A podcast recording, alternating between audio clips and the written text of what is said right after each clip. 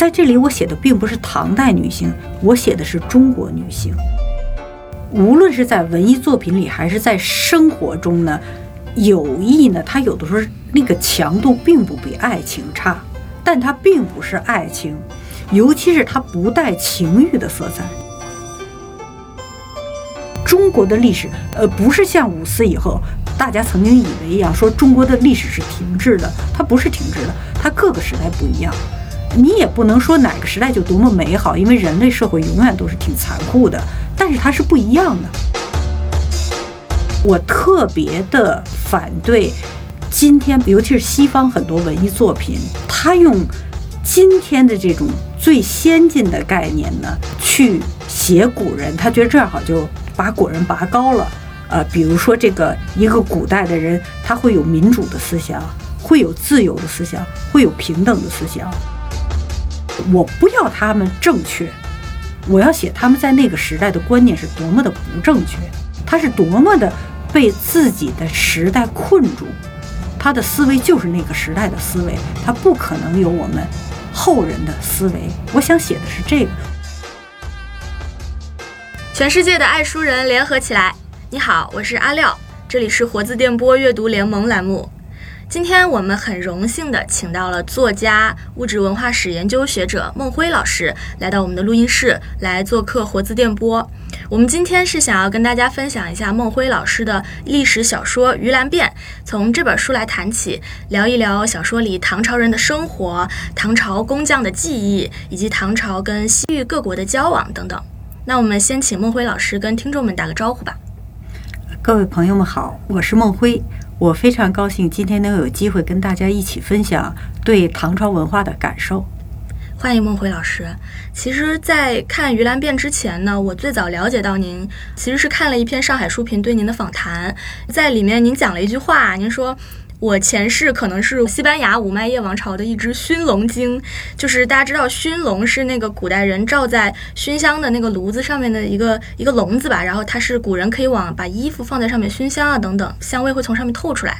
然后这句话特别可爱，所以就给我留下了很深的印象，而且我能够感觉到您是一直对香料对。器物、古代的器物等等这些物质文化，包括对异域的文化很感兴趣的这一点，其实，在您这个《鱼兰变》这本小说里面也非常明显。就是我当时读到这本书的时候，我感觉它是让我对古代贵族生活的想象落到了实处，因为它有了很具体的形象呈现。您在里面有很细致的去写古代人的呃生活起居、他们的用具等等。可能有听众朋友们没有读过这本书，给大家简单的介绍一下，因为这本小说。呢，它可以说是一个双线叙事，就是一边儿呢是呃武则天的孙子夷王李伟，他应该是个虚构的历史人物。嗯，另外一边呢是侍奉过以往以前父母的，就是一位宫里的织女，叫柳才人。那我说这个是因为啊，小说开篇他就写了这个柳才人晨起他怎么梳妆打扮的场景，然后包括另外一边呢也是写了夷王和夷王妃早晨起来他们怎么的梳妆打扮，那就写这些贵族女子她们盘发髻，她们上妆贴花钿啊等等，穿什么衣裙，用什么钗子，都写到了，就特别的细。腻，嗯，我当时也在想，对于这种古代贵族生活，对古代唐朝物质文化的这种还原，这样的一个在《盂兰变》里非常突出的特点，那您是怎么想到要用这样一个形式来写这本小说的呢？呃，是这样，我觉得有的时候，为什么我说我是五麦叶的一个宣炉精，是因为我也没有办法解释我为什么对这种古代的。呃，奢侈生活的方式，这些物质上面的东西呢，有这么大的兴趣，因为好像也没有人特别的鼓励我一定要做这方面的东西。因为在中国的文化界来说，大家是比较重视精神性的东西，无论是文学也好，还是哲学也好，哈，也哪怕是研究佛经，好像是一个比较高尚的东西。好像研究物品的话，是一个比较低级的东西。但是对我来说，好像这是一个。不需要人引导的，就是天然的，尤其是对奢侈品特别感兴趣。那实际上，我生活的、出生的年代其实是一个革命的年代，是一个鄙视物质的年代，所以我没有办法解释我自己的这个兴趣。呃，还有就是当年我开始写这个《鱼兰变》的时候，它当时的气氛跟今天不太一样。就是中国的变化和进步永远是非常快的。比如说今天呢，有一大批年轻人，呃，不止年轻人，他们对这个历史上中国这个物质的一面呢，有很多的研究。就是今天来说，很多的人他已经对中国不同朝代的他这种物质上的成就呢，已经有很丰富的了解。但是在我写盂兰变的时候，大家对这个东西还是不太重视。一八四零年以来呢，中国这个遭遇大了一个巨大的危机，所以这个国家和个人迅速的贫困化。然后新中国成立以后，它面临的一个特别大的问题是，他必须得在最艰苦的条件下，迅速的给这个国家打一个现代的基础。所以在这个情况下呢，他是绝对不强调这个物质生活享受的。嗯，它造成一个什么情况呢？就是有这么几代中国人，他对质感是没有感觉的。呃，这个东西我觉着今天已经有很大的改善了，但是还是有某种遗留，就中国人对质感没有一种质感的审美。嗯，然后还造成一个什么问题呢？就是大家重精神。轻视物质，所以呢，对中国历史上它这种物质上的丰盛性也不敏感，甚至不知道。而且特别是呢，就在我开始写盂兰变的那个时代吧，其实你看现在也就是才十几年哈，当时很多人意识不到呢，不同朝代的时候，它这个物质生活水平的质感也是不一样的。呃，就是我们很幸运的，比如说有《金瓶梅》和《红楼梦》，特别是《红楼梦》。你看这两本小说，你就知道这个不同的朝代，完了不同的阶级的话呢，它给你的质感完全不一样。很多人不知道，很多人呢就以为中国，比如说从汉代到清代呢，它这个物质生活的质感是一样的。呃，那么我当时就想写，就说。我当然不认为自己的水平能赶上《红楼梦》和《金瓶梅》，但是呢，从我的专业学习我就知道，就是唐朝时候人的那个质感呢，它跟明代和清代完全不一样，跟其他朝代都不一样。我是想尽我的能力呢，写出这个朝代的质感。那这个质感就很具体的了，就是比如说，呃，用什么样的香炉啊，睡什么样的帐子等等的这种。但是我就觉得很有意思，就是说中国这个进步特别快，就到今天来说，好像这已经不是问题了，因为有无数的这个叫史学青年哈，他们在这个全方位的对中国历史进行重新认识。呃，还有一个就是因为就是我的我天然对这个感兴趣，就是说我并不是有意的，也是说一定要这么写，而是说。对我来说，如果我写一个唐朝的小说，我不把它的质感写出来，我不把它的细节写出来，这个小说我没法写。就是我没有办法说只写一个故事情节，而且在我看来呢，这个什么时代的故事情节是跟它的物质水平是结合在一起的。就比如说唐朝的时候，你不可能有小汽车，没有手机。你在唐朝没有手机的情况下，它是决定你很多故事情节是不能够发生的。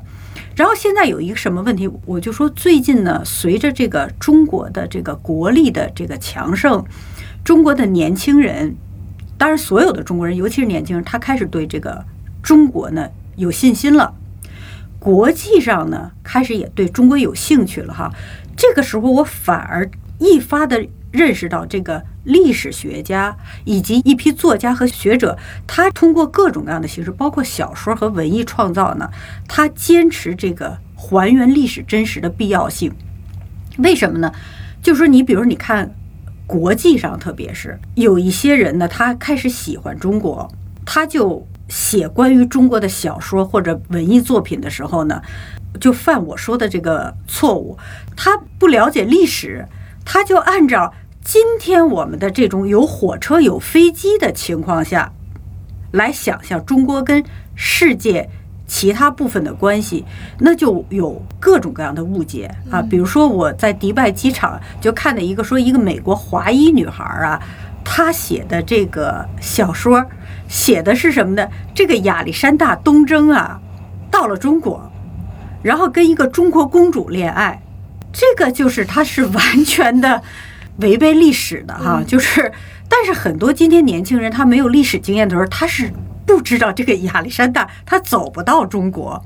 他是按照今天我们有飞机、有火车的这个情况下，他想的，在这种情况下，所以这种坚持尽可能的进行这种历史真实的写作，反而是很重要的。像您刚刚说到，现在中国也有更多年轻人也好，然后研究史学专业的人也好，他们在做这个科普，然后这种国宝热呀，这个博物馆热的兴起，所以现在您写的这些。故事里的人物生活起居的细节，然后这些器物等等，反而会呃成为吸引大家的一个亮点，就是让人们更加有实感的去呃还原当时那个时代的人们他们的生活细节。我是觉得在读的时候，比如让我印象很深的一点，就是虽然我是在用眼看去读，但是我感觉它的阅读体验是很立体的。比方说，就是对气味。有了很多想象，因为我记得您在这个故事里面会写唐朝的贵族们，好像他们很喜欢熏香。就不要说他们要在室内点香炉，要配香囊。香囊这个香炉可能还有很多功效的，这些都是可能以前我不够了解的。原来它还可以握在手上取暖，可能它可以做熏衣服的作用。然后可能他们在听讲经或者是看画儿之前，他们也要焚香，要熏香，这是一个很重要的仪式。然后甚至还会写到很具体的这个，比如说。上厕所的时候，那可能那些贵族他们的奴仆还要为他们在厕所里燃起熏香，然后可能也会有一些洗手用的这个澡豆这些呃净味儿的这些小东西，然后你可能喝了酒嘴里有味道，你还要含香丸来清新口气，等等等等这些细节，那我就可以具体的去想象一个古代人他真实的生活是什么样子了，而且没有想到是这个。还有熏香的这样一种文化仪式，在我突然意识到，我们现在去想象古代人的生活，讨论的很多的还是他的穿着、他的服饰、他的呃发型等等，他的妆面。但是因为熏香这个东西，它可能跟气味相关系，是不是可能很容易就被大家忽略了？所以想听您讲一讲，那古代人他们用香的文化。这个是特别有意思的一个问题哈，也是让我特别感慨的一个事情。它跟我刚才说的质感的这个问题是一样的，就是我研究这些、注意这些生活细节或者说历史细节之后，我才很震惊。就是当一个这么大的国家啊和这么古老的文明，就是它在这种急速的外来打击之下，在这种世界政治经济形势和各方面的变化之下。它陷入了近乎崩溃的状态之后，哈，它这个文明传统能够消失的多么快？嗯嗯，就像我们说，一八四零年以来，中国进入危机以后呢，这个几代人失去了质感的审美的能力。它同时还有一个让我很震惊的，就是一个用香的这个风俗基本上在中国生活里头消失。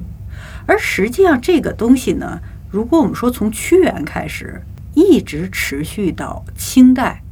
是中国文化、中国特别是上层社会里的一个基本内容。我这个小说里写这些东西都是真的，嗯，呃，就是你比如香丸这个东西，它是《千金方》里头记载的。我是查了《千金方》，我才知道那时候已经有类似所谓口香糖这样的东西，就是含到嘴里头去口气的。而且呢，这个。用香料的这个风俗呢很有意思，它还跟文明交流有关系。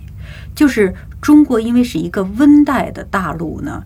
特别是黄河流域和长江流域呢，它原来产的香料就是屈原说的，都是一些香草。嗯，那么是随着这个汉代，就是汉武帝非常了不起，他这个一方面通西域，呃，一方面打南方。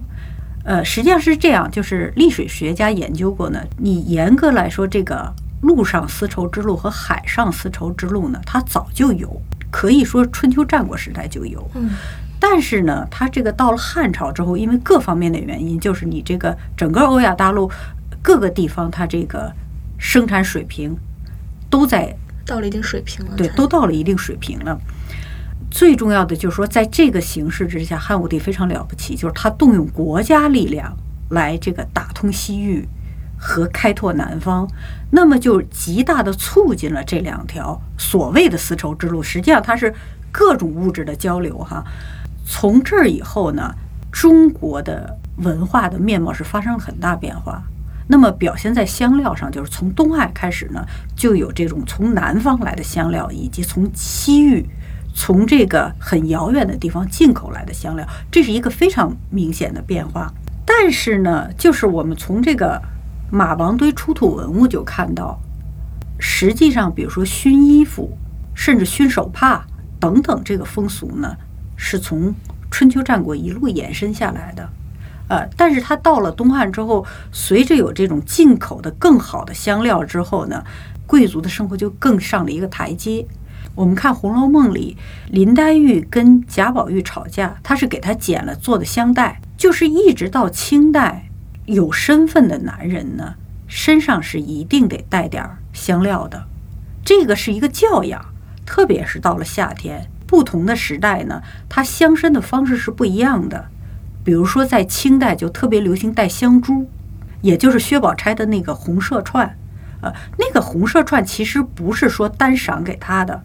实际上是元妃赏给了所有的人，因为这是当时的一个风俗，是到了端午节的时候一定要准备夏天戴的这些香珠啊、香袋呀，就是为了夏天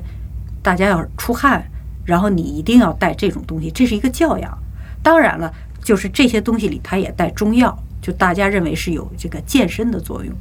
那换句话说，这是两千多年中国。有教养阶级的一个基本的生活内容，呃，但是就是在近代以来是被彻底的遗忘，大家都忘记了。所以有时候我写这些东西都是确实它有一种我希望能够唤醒人们记忆的这么一种可以说是使命感，嗯，而且在今天来说，一个男性如果身上有香味儿，大家好像觉得他很娘，嗯嗯，但是中国历史上那些。都是很大丈夫的人，其实当年都是很香的。嗯，这个有很多故事，比如说这个北宋的这些，像苏轼他们都是香喷喷的。不香的人会被大家认为是奇葩，比如像王安石，嗯，他说不注意卫生，身上臭呢，变成了政敌攻击他的一个把柄，编他的笑话。不注重个人卫生，是不是会显得他可能品德或者是个人作风是有问题的？是暗示他心理有问题，或者说人格有问题。说他特别臭，然后永远不换衣服，那就是你就觉着好像这个人是不有点不大正常嘛啊？因为在北宋来说，就正常人都是要身上有点香气的，只是香气更浓和香气稍微清淡一点的区别。而且它这个里头就有很多很丰富的风俗，所以我在《鱼兰变》里呢，试图是想写这种。比较丰富的这种生活里头，这种香气的风俗。嗯，其实唐朝这样一个朝代，我感觉，呃，在中国人心中好像变成一个情怀一样，它好像一直都特别有话题性。刚刚我们讲到的是用香嘛，那其实呃很多人他就算不是通过香料，他不了解，他可能也是通过像比如您小说里写到的很多具体的器物去想象这个古代，想象唐朝。唐朝给人的感觉一直都是这种比较气象宏阔的。我记得您之前可能开玩笑啊说到了，如果说唐朝有影院，可能或者是歌舞院，它不一定是好莱坞，它应该是宝莱坞那样的。所以说我的感觉就是。唐朝是一个，首先它很有话题性，然后同时呢，它的这个遗留下来的文化遗产是非常丰富的。那么它也带给了人们各种各样的想象。呃，我不知道您对于唐朝人的审美以及唐朝那个时代的文化特点，您是怎么看待的呢？它是这样，就是我们容易有时候本质化，比如说是唐朝，因为唐朝它历史也比较长，它确实本身它那个审美也是有变化的。这个是大家，比如说在注视服饰啊这方面的时候，你是感觉的是比较的这个敏感的，呃，而且当然就说它作为一个按今天的概念说是帝国，也是一个很兴盛的这么一个朝代呢，它也有不同的阶层，所以它当然那个审美是不一样的，呃，比如说这个宫廷里就是雍容华贵的，那你像到白居易他们文人趣味。它肯定就是会比较典雅，呃，那么就是很有意思，就是呃，总体来说，包括这些文人呢，就是唐代的人特别喜欢歌舞，这个我们必须得承认，时代的不同呢，它这个趣味会有变化，而且呢，它会有文艺形式上的演进，不同时代它文艺的形式的变化，它有进步的一面。有越来越高级的一面，但是同时呢，它也反映是不同时代的人的这个趣味的变化啊。比如说，曾经有一个影视导演就问我，他说：“唐代的戏院是什么样的？”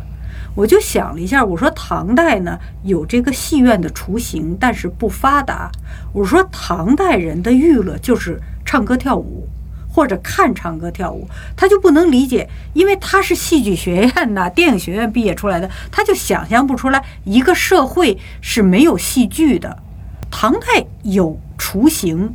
但是唐人最大的娱乐就是看唱歌跳舞，所以他的歌舞非常发达啊。然后呢，就形成了就是我说的这个，就是对他来说呢，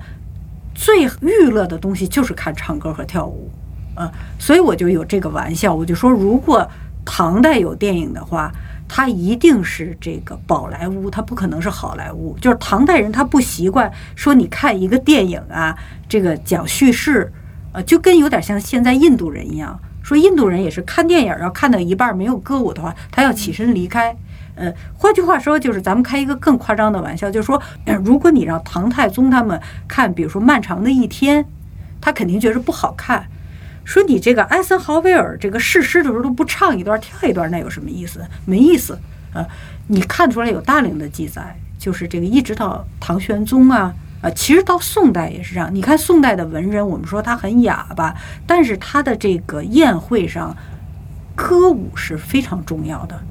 没有歌舞的话，他这酒喝不下去，所以才会有《琵琶行》。《琵琶行》里就讲的就是那天不知道怎么没搞好啊。没有音乐，没有歌舞，这个酒就没法喝了。大家说散了，散了。哎，这时候听到突然有琵琶声，然后一下所有人兴致都起来了，就是赶紧又把灯点起来，把酒席又摆起来，然后请他过船。呃，如果没有这个对歌舞的热爱的话，就不会有《琵琶行》这个故事。嗯，呃，然后你看里头就是唐代所有的都是这种。能歌善舞的故事，一直到宋代都是。宋词为什么这么发达？就是因为这个宴会上和各个的场合歌词很重要。而唐代它那个歌舞呢，也是就特别热烈，大型舞蹈、私人舞蹈、唱歌啊等等等等的。举这个例子就讲，就是一个时代它有一个时代的这种风气。唐代的人对他来说，音乐是特别重要的。嗯，是不是跟他们的这个文化有关系？就是因为唐人，他也跟就是北方的这个少数民族，然后有一个融合，他们的血统里有可能有，比如胡人的血统，所以说他们的文化也带进来了。我觉得是的，因为是很有意思，因为你可以比出来，就跟南朝文化的区别很有意思在哪儿呢？这个北朝，特别到了隋唐以后，他对南朝文化非常尊重和非常向往，非常尊重和非常向往，但是他自己本性上又是另外一个。风格，他又没办法真的喜欢这些东西，就很矛盾，是很有意思的。这个可以细谈，嗯，是这样的。这个就很像那个崔文辉和夷王，他们这种感觉。因为崔文辉他是世家高门子弟，那他可能代表了，或者说他有一点从南朝呃传承下来的这种文化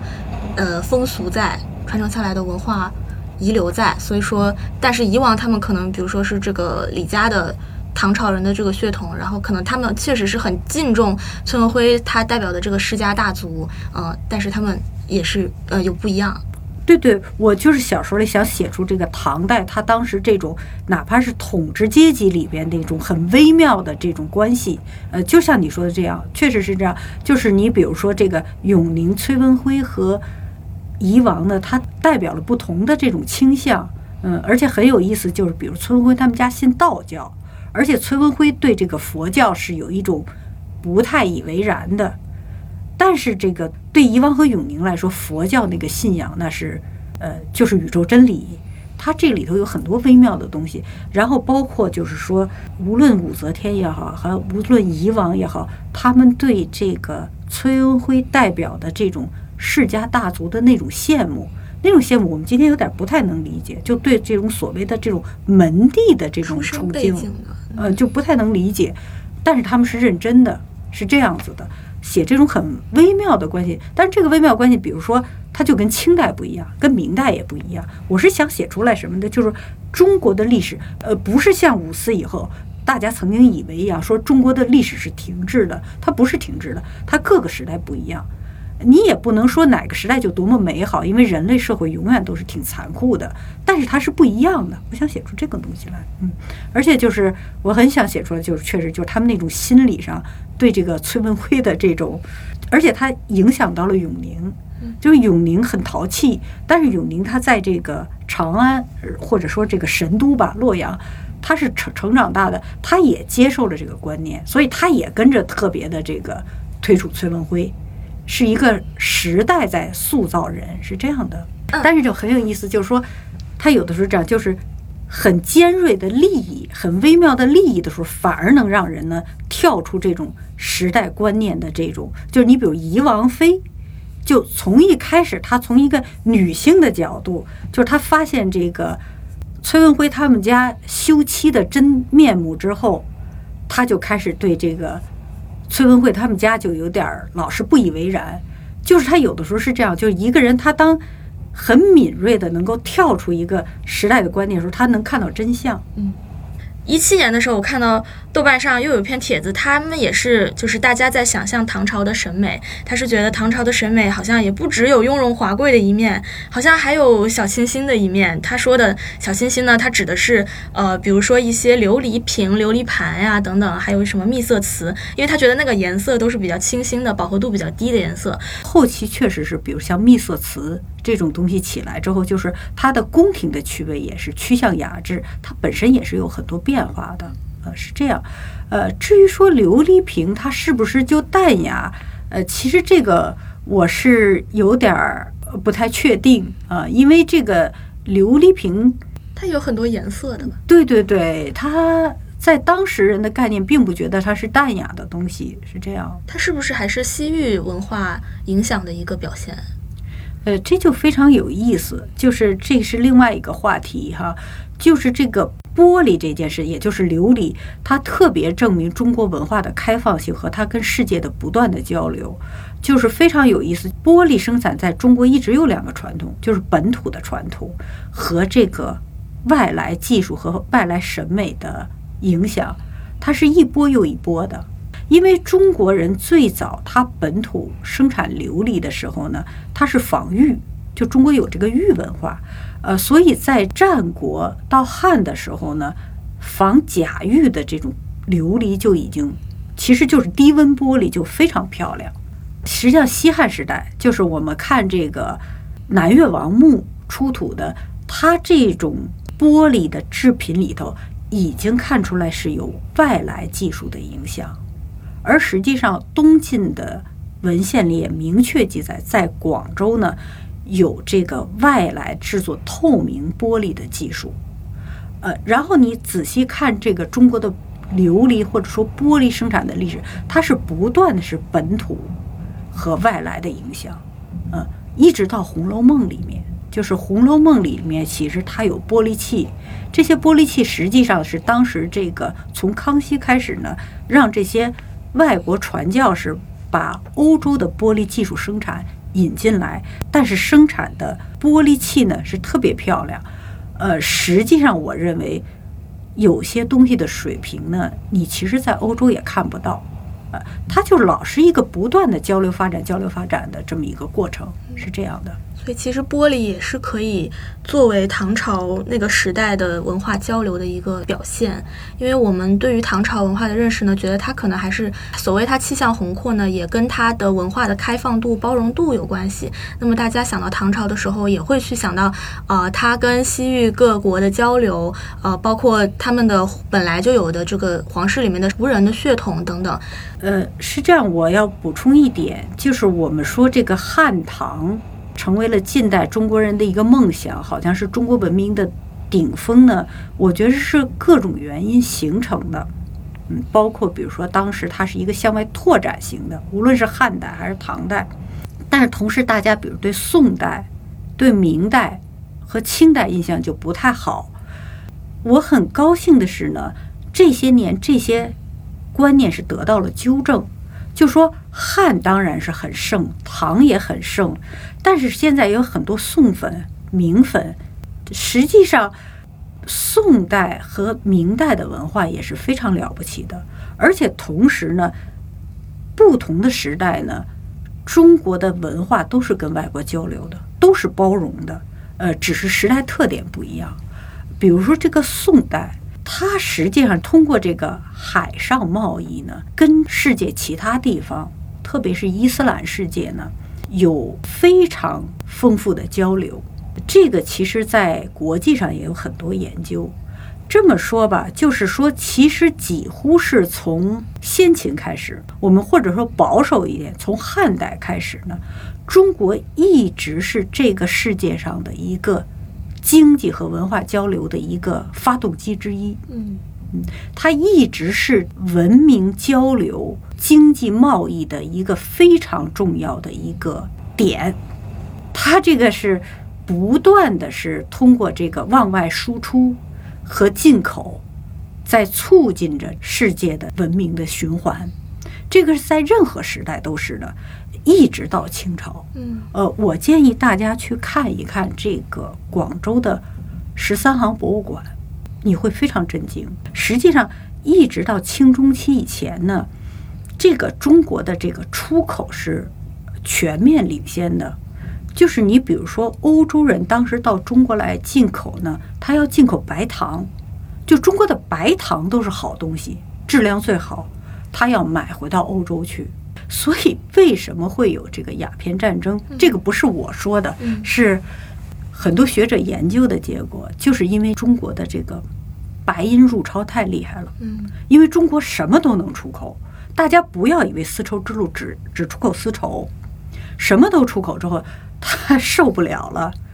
他就开始出这个坏招啊！当然，还有一个具体，就确实从十九世纪以后，特别是十九世纪中期以后，这个工业革命兴起了，它确实欧洲呢，你在这个技术水平等等各方面，包括政治制度方面，你确实对中国有一个反超，这个也要承认的。各个文明大家是都是在努力，都是在进步的哈，你也不能够仅仅的说成是一个。仅仅是一个经济的问题，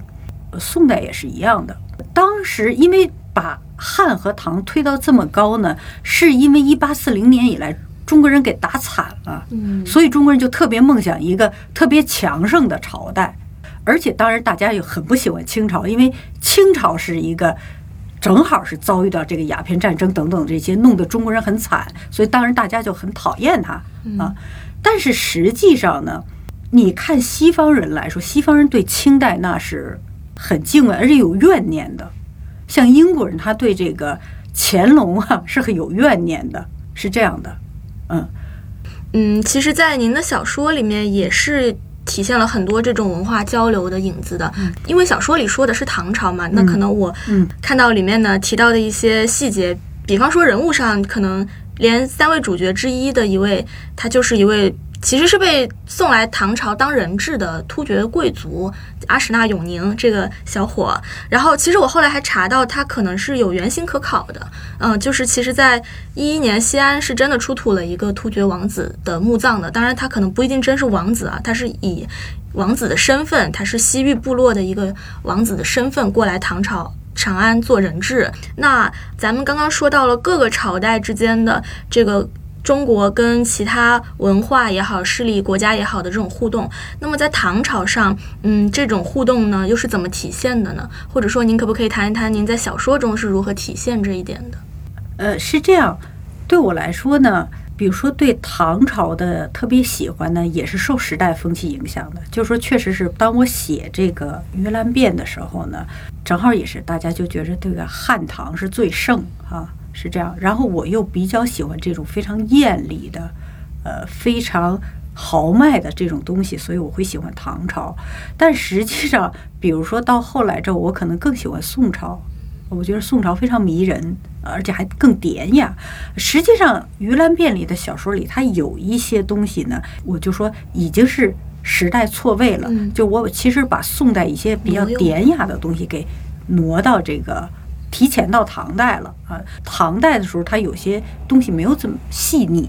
唐代呢，确实也是一个很有意思的朝代，它当然有它自己的特点。呃，像你说的永宁这种情况呢，它不是一个两个，它在唐代呃是一个比较普遍的一个政策的结果。它跟对外的关系，呃，包括这种文化经济的交流的关系呢，有它的特点。但是，就是像我刚才强调的那样呢，这个不是只有唐代才有的，而是中国历史上一直有。我只是选择了唐代来呈现。呃，比如像我说的这种技术交流，它在这个中国历史上是一直存在的。呃，只不过是因为我当时想写唐朝，呃，我就是呃写了这样一个故事。还有意思在哪儿呢？其实我喜欢唐朝这故事呢，确实是因为它会有永宁这种形象，它会有崔文辉这种形象。就是唐朝初期呢，以李世民为代表，他是比较尚武的民族，就这个男性是这种喜欢骑马打猎的，他这个时代风气很迷我。呃，你到宋代和明代，确实他就没有这个风气了。呃，这个也是我很迷我的一个原因，所以我选唐代。呃，但是你说具体的这种文化交流呢？因为写了唐代，我就写唐代的这个情况。但是这个实际上是中国文明的一个基本的常态。呃，当然，比如说我确实呢是很喜欢这个金色的东西，所以我就是这个。了解到中国的这个金线的时候，我觉得特别感动，我就要写这个织金线。这个，但实际上这个织金线到中国呢是越来越发展，越来越发展。比如说到了这个《金瓶梅》里头啊，里头穿的都是金地儿的衣服，它是反过来的，它跟鱼兰辫是反过来，它用金线把这个底子给织满，嗯，上边再织彩锦的花儿，是这样的啊。所以换句话说，对我来说，我只是拿这个唐朝做一个切入点。然后呢，就是你比如说这个粘金线这个事情呢，我小说里写到的东西都是可以在史料里找到影子，呃，因为确实文献中说呢，中国最早的这种织有金线的织物是来自西域，但是实际上中国很厉害，就像今天一样，中国一旦掌握什么东西之后，它就会反超。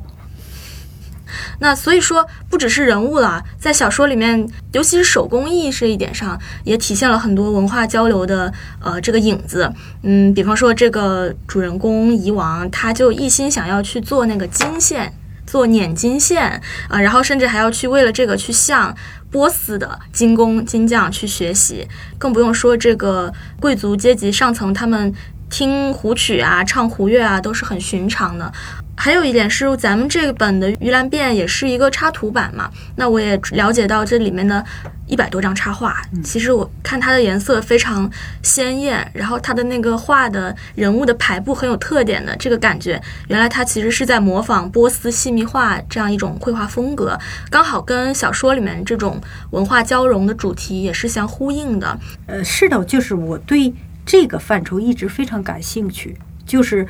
不仅仅是精神上的交流，而是这种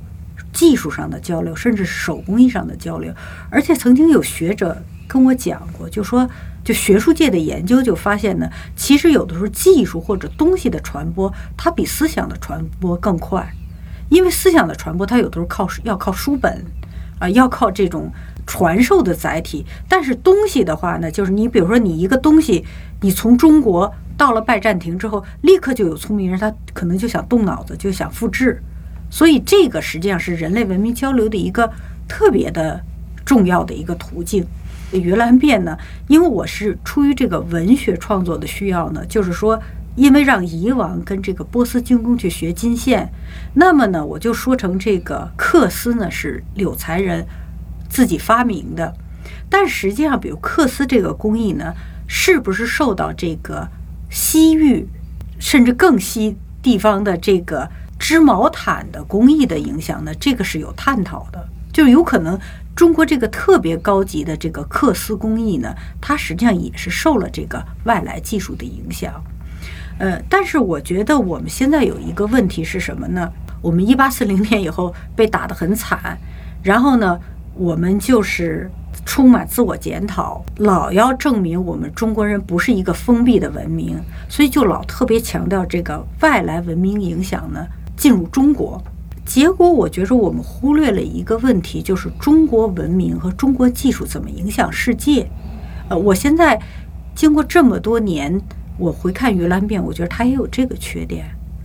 而实际上，中国在各个层面呢向外输出也是很明显的。是很重要的，比如最重要的是纸的输出。呃，在这方面来说，我们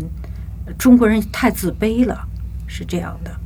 其实你小说里有一个物件儿，就是那个。金的香薰球，它以其可能是一个隐含的，就是中国影响世界的一个小的物件，因为它不是用到了那个平衡仪的技术嘛？它其实可能后来影响的就是欧洲的航海的这个等等，或者是工艺，或者是技艺上的平衡仪的这个这种技术的体现。对对对，李约瑟对这个特别重视。呃，李约瑟的研究是非常棒的。他对是讲到这个，就是这个用到了后来的陀螺仪，而这个确实是在中国汉代就有了，而且一直到清代都在用在这个熏香上。中国一直有，而且很有意思在哪儿呢？就是说小说里不说用这个东西暖手吗？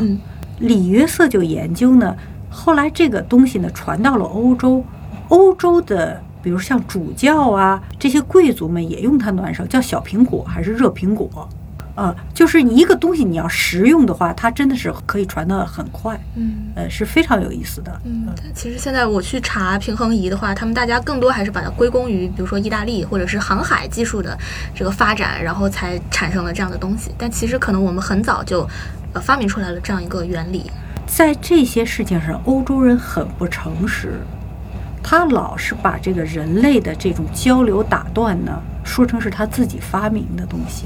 嗯，我记得小说里面还写到了一段比较隐晦的剧情，就是波斯人当时遣使请求唐朝来出兵大使，攻打阿拉伯帝国，然后去帮助波斯复国。可能在小说里面，当时武则天差一点就还要发兵了，然后但是因为群臣的激烈劝谏等等，最后唐王朝其实是拒绝了波斯人的这个请求，没有发兵。嗯，我了解到您最近也在学习阿拉伯语，然后比较关注阿拉伯语世界的媒体报道。那您觉得，呃，如如今的中国和中亚各国之间和阿拉伯语世界是呃，在小说里面表现出来的，跟现在是不是有某种延续性的呢？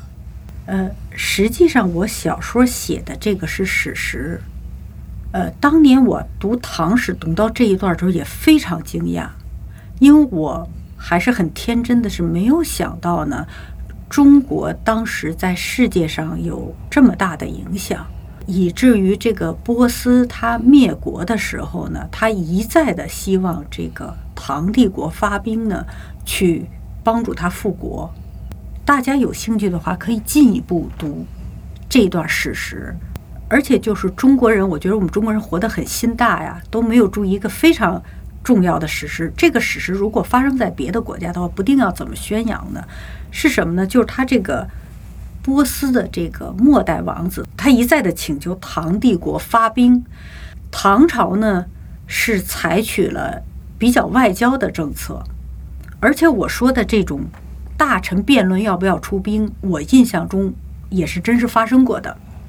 但是中国呢，永远采取一个比较柔和的一个比较灵巧的外交政策。但是中国人，我觉得还是很有仁义的，是什么呢？唐朝虽然不肯发兵。但是他让这个王子来长安避难，来了之后就封他一个名誉的地位很高的将军。目前现在乾陵前有四十四个各国的领袖的塑像，陪着高宗和武则天一千多年，其中就有这位波斯王子的塑像。呃，如果说。大唐国威的话，那真的就是大唐国威。但是中国很克制，它不是克制，它是一个非常清楚的一个考量，就是在当时的这个物质条件下，你派兵这么远去打是非常不明智的，很难打赢，而且它这个结果就很麻烦。而且我觉得很有意思在哪儿呢？就是你比如像今天二十世纪的美国，他的这个政治思路就跟中国人非常不一样。他就老是要这个海外的这个打仗，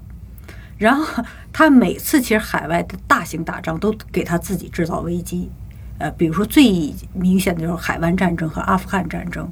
就是两个文明的思路完全不一样，但是你看得出来美国的那个策略就是错的。所以当初我就看这个事情非常惊讶哈，我就是没有想到这个大唐的国威呢这么声震远方。呃，实际上很有意思在哪儿？在北宋的时候又发生了一次，是是拜占庭帝国派人来，又是希望中国派兵往那边打，去帮他，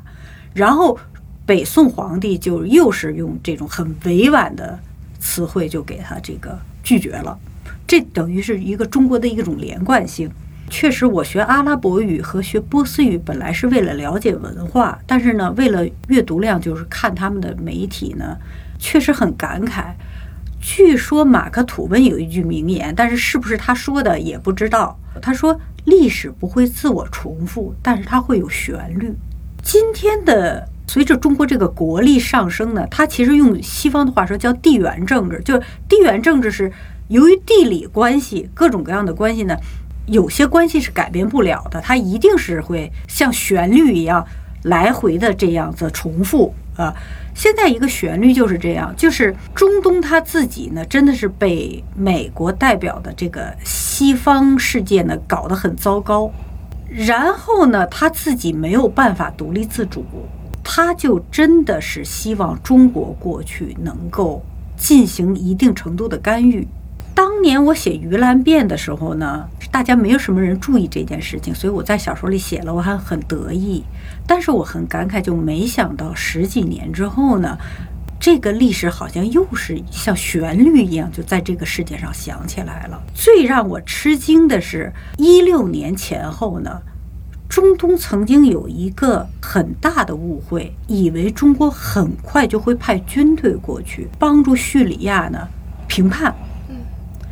他们当时是很认真的，就是不同文明之间的思路是很不一样的。当然，中国是不可能的。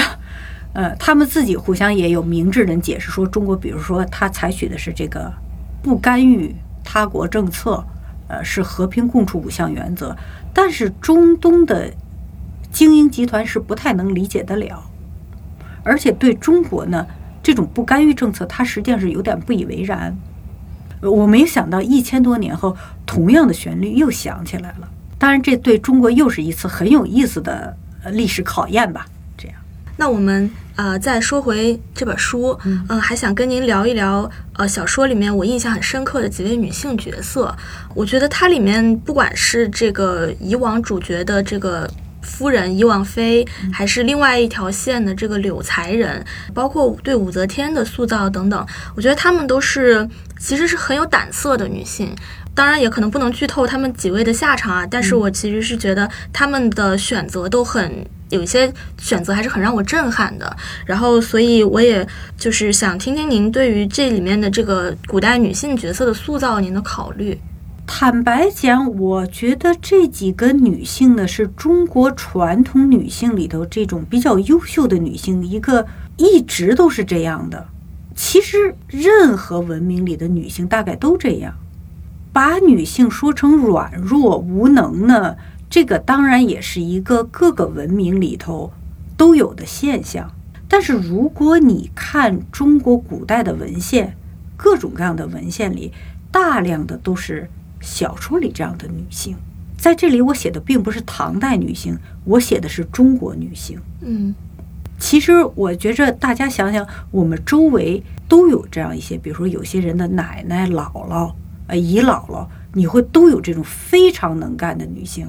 而且在一个艰难的时代撑起一个家族，嗯，是这样的。呃，这是中国女性的一个一类型吧？嗯。我刚刚是分享了我的阅读感受啊，那我其实，在看其他人看大家去读《鱼兰变》的时候啊，然后对这个小说的解读和接受也很有意思。因为《鱼兰变》里面的三位男主人公，嗯，不管是夷王，还是刚刚提到那位突厥贵族永宁，还有一位是这个其实是门阀世家的子弟高门子弟崔文辉，那他们三位男子之间有频繁的互动，然后我就看到有些读者他们是把小说当做。BL 来读的，而且其实，在小说里面，我记得崔文辉当时还向以往明确的去问，他说：“你跟永宁是不是有分桃断袖的缘分？”然后以往否认了，然后但是还是有很多读者就是提到了这一段剧情，他们会说，以往和这些男人的反应让我好介意，我确实是。很奇怪，他们为什么要成亲的时候还还脸红呢？他们到底是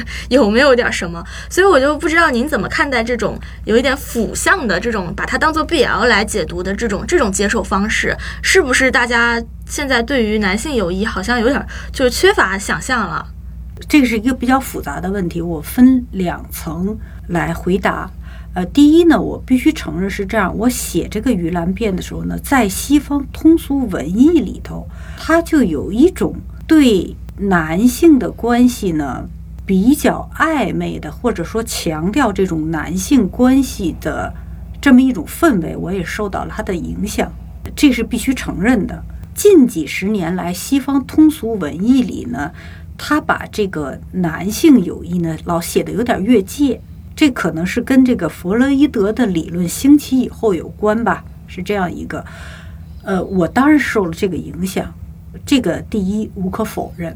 第二点是这样子呢，我写这三个男性的友谊呢，我也认为基本上是呈现了一个历史上这种男性社会里男性关系的一个还是真实的状态，并不是一个特别过度的演绎。这个在西方也有很多研究的，是说，呃，首先呢，我们今天这个文化特别受西方文化影响，就是很奇怪呢，他把这个友谊这个东西给抽掉了，嗯，呃，然后他把这个同性之间的关系，一旦没有友谊之后呢，他大家一关系很紧之后，就好像变味儿了。但是实际上，在历史上，这个友谊曾经是人类很重要的一个范畴。无论是在文艺作品里，还是在生活中呢，友谊呢，它有的时候那个强度并不比爱情差，但它并不是爱情，尤其是它不带情欲的色彩。嗯，我们要注意，就是说，友谊纯的友谊，它可以互相，比如说为之生死，但是不带情欲的色彩。呃，今天这个西方通俗文艺的比较糟的就是，他把一切都染上情欲的色彩，他就玷污了人类的很多感情。嗯嗯，比如写一个英雄，写一古代的英雄呢，他要不加上情欲的内容之后，他没法写他怎么爱国、怎么献身，就很糟糕啊。另外一个东西，我们就说，其实友谊它也是一个比较近代的概念，在历史上来说呢，各个文明。其实基本上，它都是男性跟男性在一起活动，女性跟女性在一起活动。这曾经是一个比较基本的形态。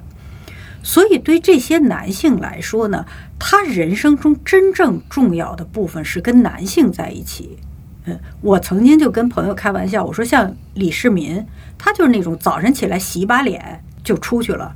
他早饭可能都在前朝那儿吃。他一整天他是不跟女人在一起的，是跟他那些大臣在一起。这里头是没有情欲成分的，这就是他的人生状态。到晚上回来，他洗把脸就睡，又睡觉了。这是他的人生，这是大多数男性的人生。然后女性跟女性在一起，所以才会有大观园嘛。所以贾宝玉老跟女人在一起就显得很奇怪，对吧？是这样的。呃，至于小说里这也是这样，就是。这三个男性，他人生的重心呢是跟男性的关系，就是天天大家在一起。呃，至于说为什么呢？也许是我没写好哈，我是写的，就是说以往他是有一个艺术家气质，就是他搞金线什么的这些之后，他那种艺术家气质激发了。而永明是一个特别美的一个小伙子，然后中国人自古特别喜欢白皮肤，所以他实际上是从一个审美的角度呢。他忍不住夸一下，他作为一个审美比较敏感的，那时候他会注意到这一点。以前就是大家浑浑愣愣的，他就只是拿这个永宁当一个很可爱的伙伴儿，大家在这儿闹哈。这时候他不一样了。还有一点我在想写那什么，就是其实他对这个崔文辉他有点无赖，因为这个崔文辉太正了，就正的他其实是有点受不了，所以他有点就是故意的这么胡闹的这么说这件事情，有点耍无赖。但是他这么一耍无赖，这个崔文辉本身就起疑心了，有点。但是实际上，我认为崔文辉是并不真信，是可能别人胡说八道。这个时候，我的想象，夷王是很恼怒，夷王不是为自己恼怒，是为永宁恼怒。他就觉得你怎么可以怀疑永宁？因为这三个人都是直的不能更直的直男啊。但实际上，夷王是他作为一个王子，他是可能有胡闹的行为的，但是他闹不到永宁那儿。所以他这个是替永宁感到受辱，也对自己感到受辱。是他受辱的是说，你不能怀疑我跟永宁的友谊，尤其你不能怀疑永宁，他不是个直男。呃，这是我想写的，也许我没写好。没有，我其实也问这个问题出来是想，当然您讲的很细致嘛，这一段我读的时候，我觉得这个脸红是一个正常的，就是他们。可能会有一点恼怒也好，或者是这种不好意思等等的心态的反应，我还是可以理解的。所以我会觉得，哎，其实提到这一段已经是有点官方 所谓拆 CP 了，哎，但是大家还是会有这样的反应，还是很有意思的。然后像您说到，他可能会是现在我们把友谊抽出来了，或者也可能是其实大家现在可能更多看的人是年轻人，他们是不是会还是更。个体化的去生活的，所以他们亲密的互动，他们可能对于，尤其是女性读者吧，他可能对于男性之间的关系，他也嗯有一点缺乏想象等等，所以他会有或者往这个情欲方面的去去理解和解读。当然，这是我我是这样想啊。然后您刚刚分析的这么细腻的人物的情感，其实也是，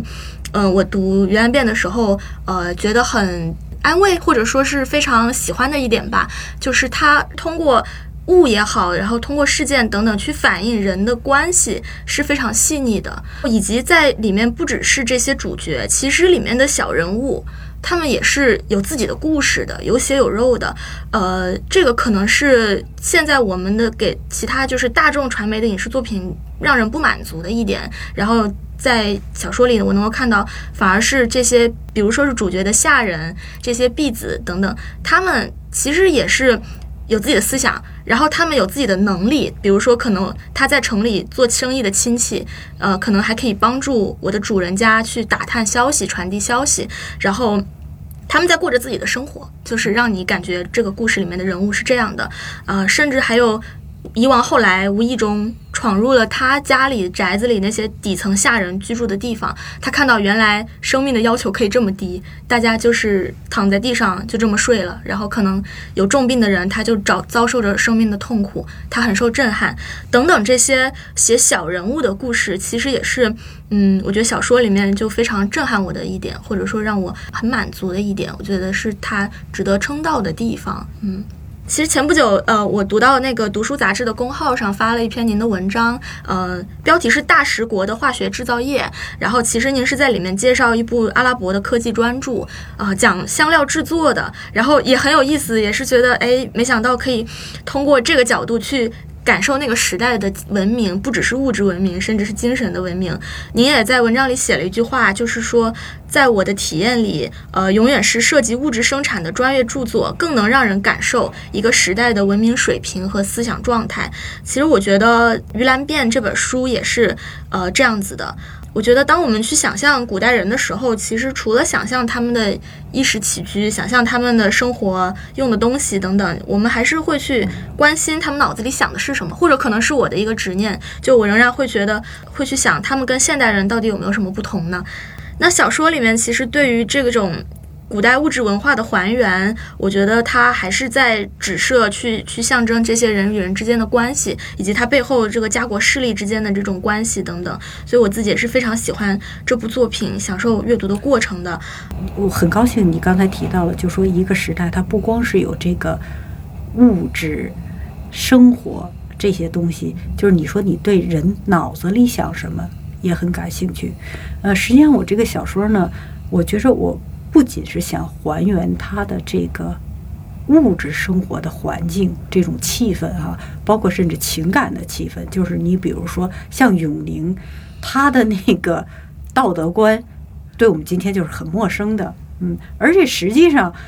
呃，像夷王啊，呃，崔文辉对他的那个态度，他那种道德观也是跟我们挺陌生的，就是他们对永宁。他的那种很胡闹的这种生活环境，他也不觉得不太在意，反正只要是自己哥们儿嘛，怎么干都行，